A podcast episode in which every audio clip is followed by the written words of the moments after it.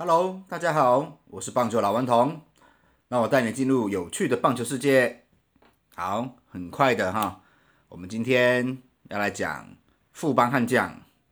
就是五球团战力分析里面的富邦悍将。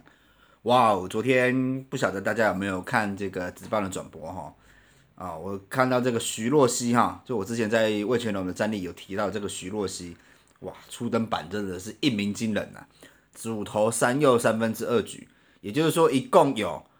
这个十一个出局数，他全部通通通三振解决，哇，我觉得这真的是太屌了啊！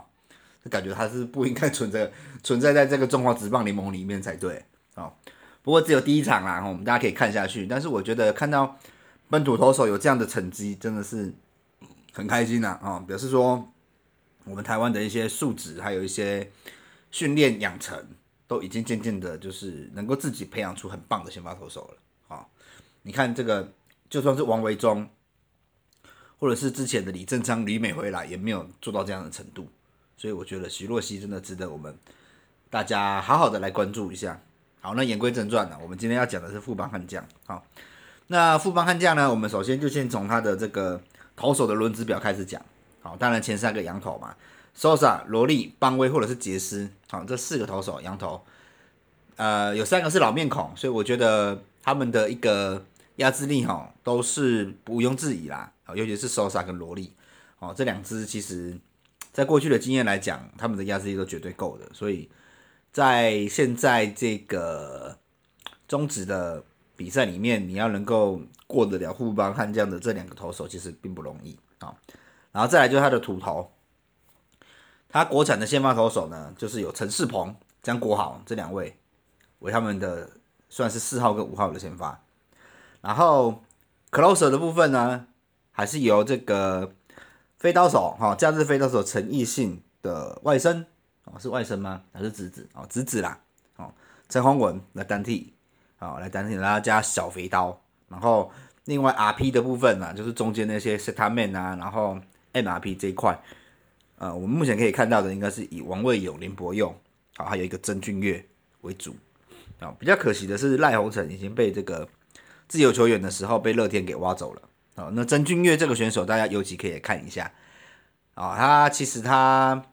呃，也在去年才刚选入而已，但是他在热身赛还有富邦悍将的第一场的比赛里面，他都已经有出来登板投球，表现也都非常亮眼，也都是一百五十公里的火球。好，我觉得现在中指真的好看哦，我现在的投手都一百五都是越来越常见了，也不知道是快乐枪还是怎么样，应该是 OK 啦。我想看这个速度应该是没有问题啊，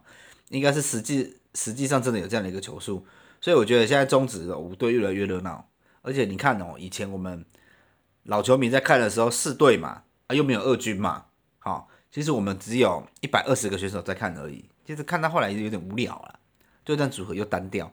但是现在，哇，你看五队，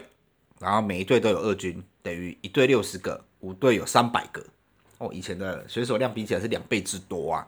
哦，所以现在的选手的竞争哦，其实也很大。你今年有表现，明年没表现。第三年再没表现，差不多要拜拜了，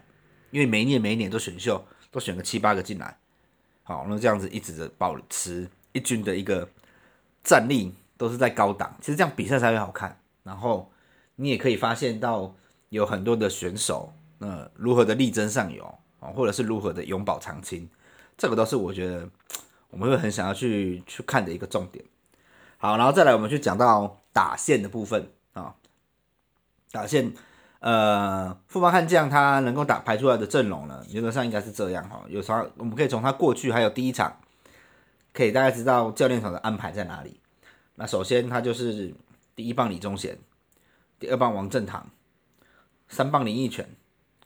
四棒高国辉，五棒蒋志贤，六棒辛元旭，七棒林哲轩，八棒林佑颖，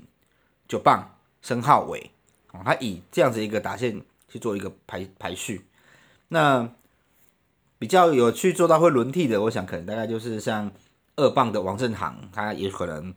只要是左手的话，应该就会换陈凯伦或者是叶竹轩。好，那另外像捕手，当然林佑颖的替补嘛，这个戴培峰。然后另外在申浩伟或者是高国辉的这一块，外野的替补上应该还是以陈真还有高国林这两位为主。好，那另外像一垒啊，林义全这边的 DH 的话，DH 或者是一垒的替代就是范国成。好，原则上就是范国成、蒋志贤、林义全这几个在轮呐，好轮这样的一个位置。好，那打线上面看起来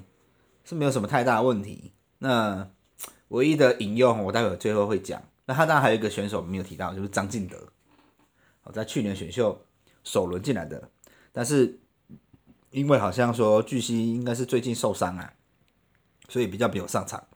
那可能要等到四月份的时候，张敬德才有上场的空间。好，可能感觉他的体质也有点玻璃啊，所以玻璃就是易碎哦，就是容易受伤。那我觉得这个要再观察。那守备阵容上面来说，哈，哦，我们刚才讲这个打线，我们要特别要注意的，可能就是你可以看他们的中心棒次嘛，林奕泉、高国辉、蒋志贤的发挥，好，那还有就是陈真，好，这个选手，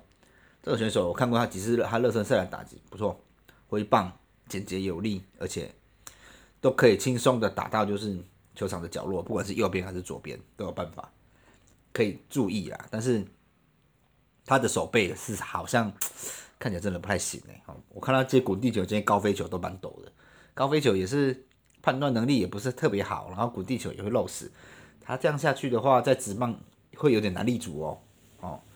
这么年轻的话，不可能一直给他打打 DH，尤其是副帮 DH 太多人在等了。那蒋志贤、高国辉、林奕泉，大家都在等 DH，他前面还有范成，还有那个范国成，啊，所以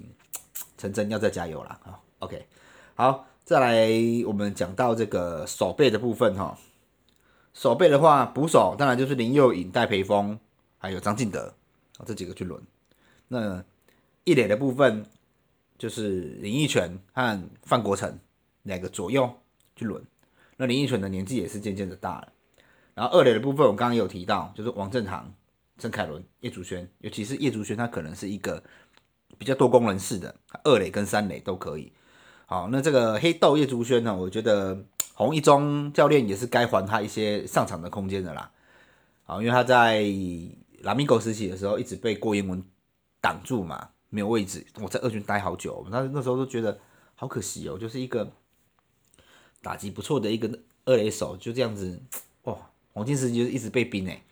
那好在好好在就是说乐天把他试出了之后。那富邦悍将这边有把它捡回来，我觉得刚好也能够补到富邦比较缺的这个二垒的位置，好，然后再来就是三垒的部分嘛，蒋志贤跟新元旭为主，好，呃，蒋志贤看今年瘦了一点之后，会不会手背比较灵敏啊？然后游击手的话，这个二号当仁不让啊，应该就是李宗贤啊，没有做第二他人了，因为李宗贤受伤也还真的不知道补谁，我觉得李宗贤。现在在富邦的地位还蛮重要的，好，然后再来就是外野的部分。外野我们首先先看中外野好了，那就是钓虾嘛，林哲轩，他的第一替补就是申浩伟，哦，这两个都是拥有一个非常好的一个守备能力还有范围。然后左外野跟右外野的话，基本上左外野大概就是高国辉啦，没有受伤的话应该是高国辉上，然后有时候陈真去代替他这样子。然后右外野的话，可能就会摆申浩伟或者是。高国林，去做一样这样子的一个替换。那其他的还有机会的话，可能就是二军的一些选手吧，王思聪啊，然后张冠廷啊，哈，这几个可能还会有一些机会。你们有没有注意到我有两个人漏了讲？哦，就是张政伟跟高孝仪。其实我觉得这两个蛮危险的啦，哦，因为说真的，你的那个打击产值不怎么样，然后张张政伟其实也老了。可能渐渐的也要退到二军去了啦，哦，差不多了，因为哦，我觉得职棒真的是蛮竞争的，好，这边再提一次，OK，那这个就是他们整个防守的一个阵容，哦，那在整个副帮来说啊，我必须要提到的就是说，我们现在提提他的，我们来提提两优啦，一个是隐优，一个是优势啊，哦，两优，第一个打线的老化。林奕泉、高国辉都已经三十六岁，蒋志贤、林哲轩三十三岁。虽然说大家都是他们这些主将来说，你看四个就有三个是旅美回来的，因为富邦哈他的选秀策略一直给人家比较诟病的，就是他比较喜欢超短线，